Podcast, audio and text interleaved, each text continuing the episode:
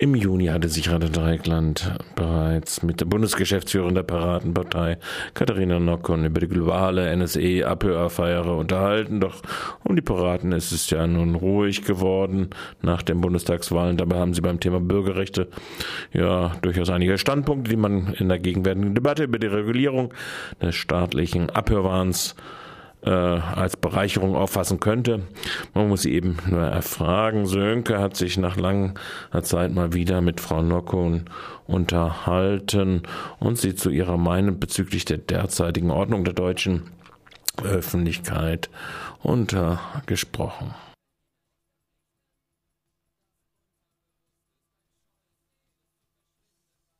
Ja, Frau Nockon, unser letztes Gespräch haben wir, glaube ich, im Juni geführt. Nun hat sich in den vergangenen Monaten einiges getan, beziehungsweise auch nicht getan. Die Informationslage bleibt weiterhin unübersichtlich. Wie beurteilen Sie denn die Lage, in der wir uns derzeit befinden, angesichts der globalen Überwachungsaffäre? Ähm, wir sind äh, als Gesellschaft das erste Mal in einer Situation, in der wir ähm, erkennen müssen, dass äh, wir mit Geheimdiensten konfrontiert werden, die ähm, potenziell ähm, unsere komplette elektronische Kommunikation abfangen können, wenn sie wollen, und so lange speichern können, wie sie wollen. Und das bedeutet natürlich, dass ähm, erstmal alles potenziell gegen mich verwendet werden kann.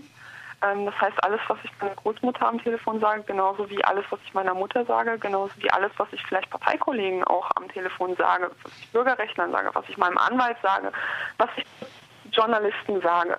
Und das ist aus meiner Sicht ähm, ganz klar keine, kein freier demokratischer Staat mehr. Ich möchte nicht in den Wald gehen, um über Politik reden zu können, sondern Politik ist etwas, das muss äh, öffentlich stattfinden können. Ich muss mich vertraulich auch mit ähm, Menschen austauschen können, wenn es um Krankheiten geht, wenn es um meine private Meinung zur Regierung geht. Und das ist etwas, ähm, das gefährdet das Fundament der Demokratie. Wenn wir in einer Gesellschaft leben, in der wir nicht mehr mutig unsere Meinung äußern können, dann wird es eben auch keine wehrhafte Demokratie geben. Denn wehrhafte Demokratie ist für mich eine Demokratie, in der sich die Bürger ähm, mutig für ihre Interessen einsetzen können, in der die Bürger ohne Angst auf die Straße gehen können, ähm, um für ihre Rechte einstehen zu können.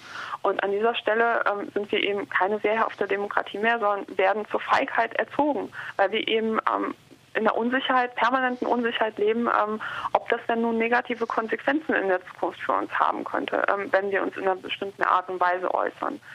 Äh, ich habe in den letzten Monaten oft erlebt, dass ähm, Journalisten mich gebeten haben, mein Handy äh, auszumachen oder woanders hinzulegen. Ich habe erlebt, dass Bürgerrechtler ähm, sich getroffen haben und vorher ihre Handys auf den Haufen gelegt haben und dann ein paar Meter weitergegangen sind. Und das sind alles Dinge, ähm, die erwartet man aus ähm, Regimen ähm, außerhalb Europas, aber die finden mitten in Europa statt, mitten in Deutschland. Und das sind eben Dinge, die ähm, zeigen, dass wir da vollkommen auf dem falschen Dampfer sind.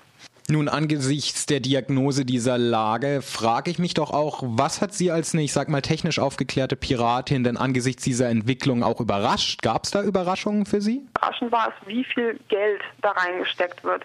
Denn es ist immer, das ist immer bei Sicherheit und Überwachung die Sache. Bei ganz vielen Dingen, auch bei Verschlüsselung, ist es so, dass äh, man immer keine totale Sicherheit hat. Man kann immer sagen, okay, das ist relativ sicher, es sei denn, jemand wird einen riesengroßen Aufwand betreiben, um diese Verschlüsselung zu knacken.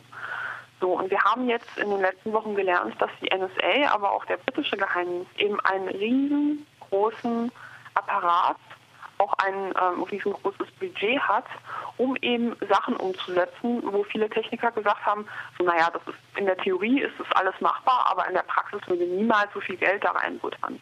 Und das ist, glaube ich, auch die große Überraschung bei vielen IT-Security-Menschen, die jetzt doch eben sehen, ähm, ja, dass äh, wo ein Wille ist, ist auch ein Weg und der Wille, ähm, Überwachung mit ähm, Geld, mit staatlichen Geldern zu fördern, ist anscheinend da. Ja, aus meiner Sicht war dieser Wille da, er ist da und er wird auch da bleiben, aber nun diese Meinung wird scheinbar mittlerweile immer populärer bzw. sickert durch. Worüber müsste denn aus Ihrer Sicht nun diskutiert werden? Es wird nicht darüber diskutiert, wie, wie das Verhältnis des Subjektes äh, hin zum Staat äh, ist, sondern wir werden als Objekt betrachtet. Das heißt, es wird ähm, ganz klar machtpolitisch darüber diskutiert, ähm, welcher Geheimdienst äh, welchen anderen Staat ähm, unter welchen Befugnissen abhören darf. Ähm, es ist egal, wenn Millionen von ähm, Handys oder auch von, von Rechnern von Privatnutzern ähm, nicht mehr ein souveräner Ort meiner Selbstentfaltung sind, sondern ähm, aber wenn, wenn die Kanzlerin betroffen ist, dann ist es natürlich ganz schlimm. Und das ist ein krasses Missverhältnis, mit dem ähm, Bürgerrechte ähm, ganz klar mit Füßen getreten werden. Und wir müssen hin zu einer Politik kommen, die eben sieht, dass das, was hier passiert, einen fundamentalen Paradigmenwechsel bedeutet. Es wird nicht darüber diskutiert, wie wir diesen Missstand beheben können, sondern es wird darüber diskutiert, wer alles darauf zugreifen kann und wie viele Befugnisse wir noch brauchen. Und in dieser Diskussion geht aber unter, dass die Geheimdienste niemals an irgendeinem Punkt ankommen werden, an dem sie sagen werden, äh, wir haben genug Daten, das reicht jetzt. Denn ähm, es gibt da eine gewisse Fahrtabhängigkeit, auch ein institutionelles Eigeninteresse von ähm, Sicherheitsapparaten, sich immer mehr Befugnisse und immer mehr Zugriffsbefugnisse zu sichern. Und ohne eine Politik, ähm, die da ganz klar Nein sagt, ohne eine Öffentlichkeit, die ähm, auch aufmerksam genug ist, um zu erkennen, was da passiert, ähm, steuern wir einfach weg von einer Demokratie hin zu einer postdemokratischen Gesellschaft. Ich schätze das Ganze genauso ein und sehe die Gesellschaft und die Politik eben auch aus einer ähnlich radikal-demokratischen Perspektive, sage ich jetzt mal. Was mir aber doch auch auffällt, ist, dass die Öffentlichkeit trotz all der Enthüllungen auch noch nicht so sensibilisiert ist. Und dann ist es ja so, dass die NSA in letzter Zeit auch immer mal wieder so kleine Spitzfindigkeiten fallen lässt, wie ihr Europäer. Seid doch mal ehrlich, was ja irgendwie anklingen lässt, dass hier scheinbar auch eben in einem großen Maße schon überwacht wird? Oder wie sehen Sie das? Ich denke, viele Menschen sind ein bisschen ähm, auch überwältigt von den vielen äh, Neuigkeiten, die in den letzten Monaten kontinuierlich auf einen einstürzen. Es vergeht ja keine Woche ohne eine neue Enthüllung, ohne eine neue Schlagzeile, äh, was auch von Geheimdiensten äh, überwacht wird. Und ich würde eindeutig ähm, auch der Meinung, also ich bin eindeutig auch der Meinung, dass ähm, deutsche oder europäische Geheimdienste amerikanischen Geheimdiensten im Nichts nachstehen, wenn es darum geht, auch die eigenen Bürger zu überwachen.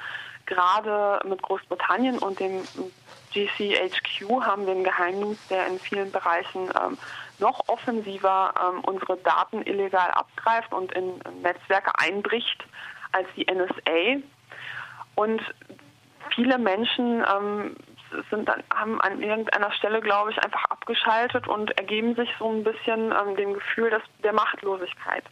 Angesichts dieser prognostizierten Machtlosigkeit, die Sie in den Raum stellen, was ist nun zu tun? Wofür muss aus Ihrer Sicht ein Verständnis geschaffen werden, wenn Sie schon die Menschen und die Mehrheit ansprechen? Die Menschen ähm, wollen, glaube ich, ähm, natürlich an das Gute in der Regierung glauben. Und was wir, oder was, was auch unsere Aufgabe als Teil der Bewegung eben ist, zu zeigen, dass äh, wir eben ganz, ganz vorsichtig sein müssen, ähm, was für Kompetenzen wir dem Staat geben, dass es eben nicht ähm, darum geht, ob ähm, Terroristen gefangen werden oder Terrorismus äh, verhindert werden kann, sondern dass es hier eigentlich um die Frage geht, ähm, ob wir als Bürger unserem Staat vertrauen können, wenn unser Staat uns gleichzeitig zeigt, dass er uns strukturell missbraucht gerade in der inneren Sicherheit wurden in den letzten Jahren viele neue Begriffe auch, ähm, viele neue Labels entwickelt, wie das Wort ähm, potenzieller Gefährder, die auch ähm, sehr stark äh, benutzt werden. Das ist für mich eine Art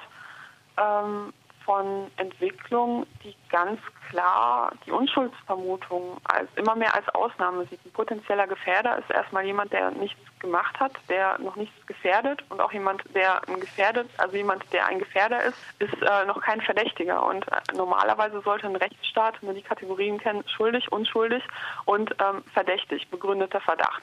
So, und wenn diese ganzen neuen Kategorien, die jetzt entwickelt werden, ähm, zeigen, dass wir in, in einem Staat leben, der immer mehr Algorithmen vertraut, der immer mehr ähm, eher der Wahrscheinlichkeit als der Wahrheit vertraut. Und wenn ich weiß, dass ich beispielsweise oder mein bester Freund mit 10% Wahrscheinlichkeit ein Terrorist ist, ist das für mich keine, ähm, keine rechtschaffende Kategorie äh, in einem Rechtsstaat, ähm, die in irgendeiner Weise in Konsequenzen resultieren sollte. Entweder ich habe Beweise oder ich habe keine Beweise. Und ähm, dieses äh, massenhafte Absuchen von Daten auf Schlagwörter basiert ja auf, dieser, auf diesem Irrglaube, dass wir ähm, aus statistischer Wahrscheinlichkeit oder Korrelation wirklich ähm, Beweise ziehen können.